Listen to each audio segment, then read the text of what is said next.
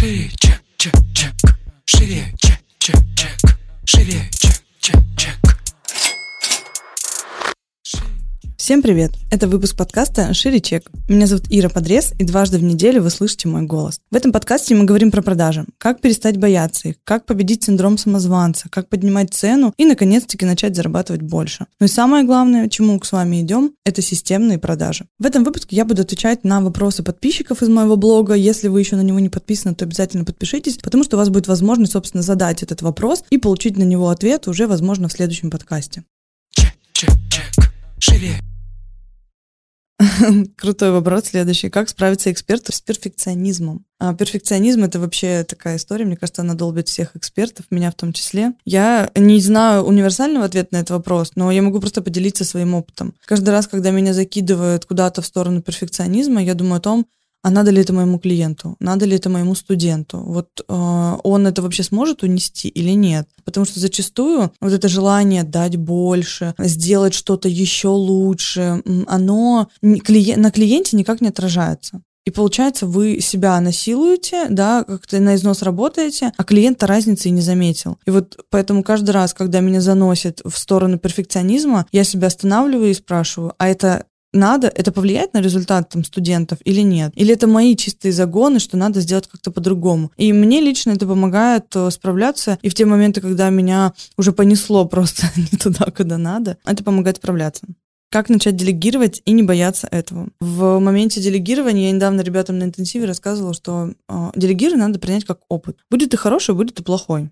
И каждый раз, когда мы хотим сделать что-то идеально с первого раза, надо помнить, что это утопичная история первого раза у вас не получится ничего, и делегирование в том числе. Потому что, а, когда я слышу истории про «у меня плохие сотрудники», я параллель провожу, что ну и ты же тоже молодой руководитель, ты же тоже не, ну, как сказать, не умеешь еще отдавать приказы, ты не умеешь ставить задачи правильно, ты не умеешь правильно контролировать, да, без такого ощущения надзора, а, ты не умеешь давать конструктивную критику во многих моментах, поэтому человек чувствует себя как-то дискомфортно. И там много таких нюансов. И в делегировании учатся все. И вы, как руководитель, а, и ваши подчиненные. Вы учитесь свои функции выполнять, а ваши подчиненные свои. И, соответственно, делегирование это такое, знаете, я бы назвала, что это танец. Потому что это задача а, и вас, как руководителя, услышать своих подчиненных, и а, их задача прислушаться к вам. Поэтому наберитесь просто терпения, отточите найм, поймите, что вы имеете возможность нанимать большой поток людей, что это человек, который к вам пришел, и сейчас у вас с ним случился какой-то негативный опыт, он не последний. У вас есть возможность нанять второго, третьего, четвертого, пятого и десятого. И самое важное, что в моменте делегирования нужно сделать на первых порах это начать составлять обучение для своих сотрудников. Почему делегирование вообще воспринимается как, знаете, как катастрофа какая-то? Потому что я его учил год, стажировал, он у меня поднялся и куда-то ушел. И мне теперь заново надо кого-то учить. Вот чтобы заново никого не учить, составляйте сразу э, регламенты, составляйте сразу инструкции, записывайте видео обучение, чтобы для вас не было разницы, ушел от вас сотрудник, пришел к вам новый, 10 новых пришло, чтобы у вас заранее был готовый материал, который вы, который вы просто даете на изучение, а потом уже по факту тестируете. Э, на мой взгляд, это будет такая схема,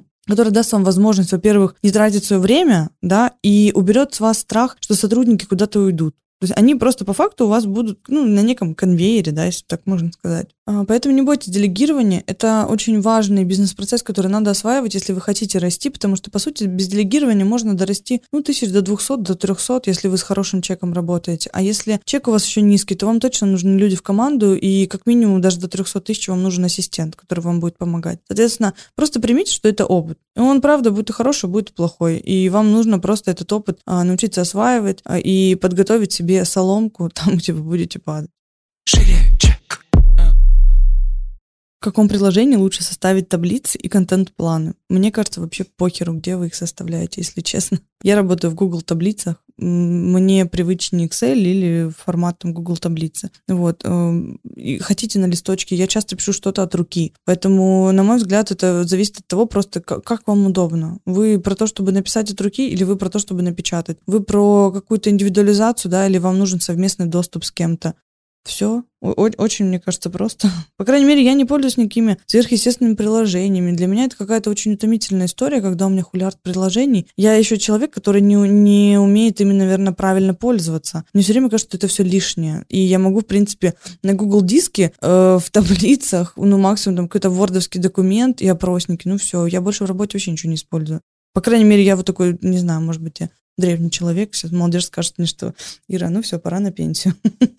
Целесообразно ли брать кредит на обучение или лучше заработать эту сумму? Точно заработать эту сумму. И я сейчас объясню, почему так. У меня был опыт кредитов, и я сейчас расскажу свою, наверное, не очень э, веселую историю, и я почему очень жестко отношусь к тому, когда у нас студенты хотят купить в кредит. Я, я не разрешаю эту покупку. И в отделе продаж они знают, что как только человек произносит слово, что он хочет расплатиться с кредитной карты, мы говорим, извините, мы не можем продать. Мы можем дать в этот момент какие-то пару советов для того, чтобы человек смог заработать деньги на наше обучение. Потому что первый модуль, он стоит не так дорого, и это, с эту сумму реально можно заработать. А почему я так негативно отношусь к кредитам? Когда я открывала свой первый бизнес, у меня было там порядка 250 тысяч э, просто наличными да, денег, которые были скоплены. Вот. А потом когда эти деньги благополучно просрались, а они реально просрались, потому что опыта в бизнесе не было, а, непонятно было, куда утекали деньги, они ушли все на украшательства, типа сайты, визитки, пакеты там и так далее. Вот. И, собственно, то, что, что я сделала, да, я не пошла улучшать продажи, не пошла м, работать над этим. Я подумала, классно, я возьму, типа, кредит, это же вообще отличный вариант. У меня было две кредитных карты на тот момент,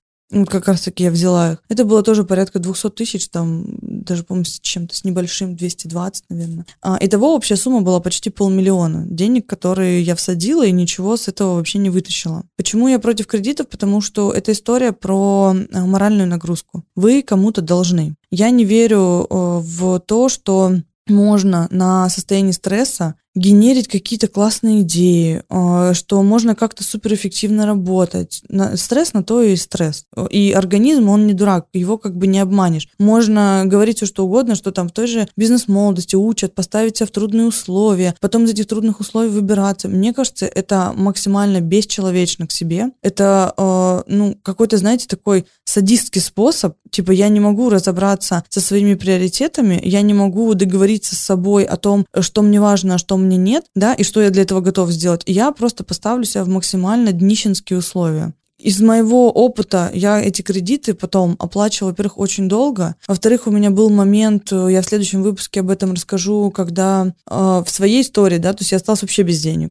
У меня закончились все деньги, которые были, и мне пришлось возвращаться домой. Если бы в тот момент я включила бы голову и сделала бы усилия над э, заработком, да, чуть раньше, чем я упала на дно, возможно, этой ситуации бы не было. Но для меня тогда я не понимала, где этот выход. Поэтому, когда сейчас стоит вопрос взять что-то в кредит или заработать, я кредит вообще не рассматриваю. Мы даже свадьбу, на которую, э, которую захотели, да, мы на нее зарабатывали, мы работали много. Это правда тяжело, но если сравнивать э, свободную душу, да, бескредитную, то я вам скажу, что это очень дорого стоит, поэтому заработать. Это не так сложно. Я не думаю, что вы хотите что-то такое, э, на что нельзя заработать. И после того, как мы заработали 2 миллиона на свадьбу, я вообще не знаю, чем вы сможете меня удивить и сказать, что вы на это не можете заработать. Спасибо за то, что прослушали этот выпуск. На этом мы его сегодня заканчиваем.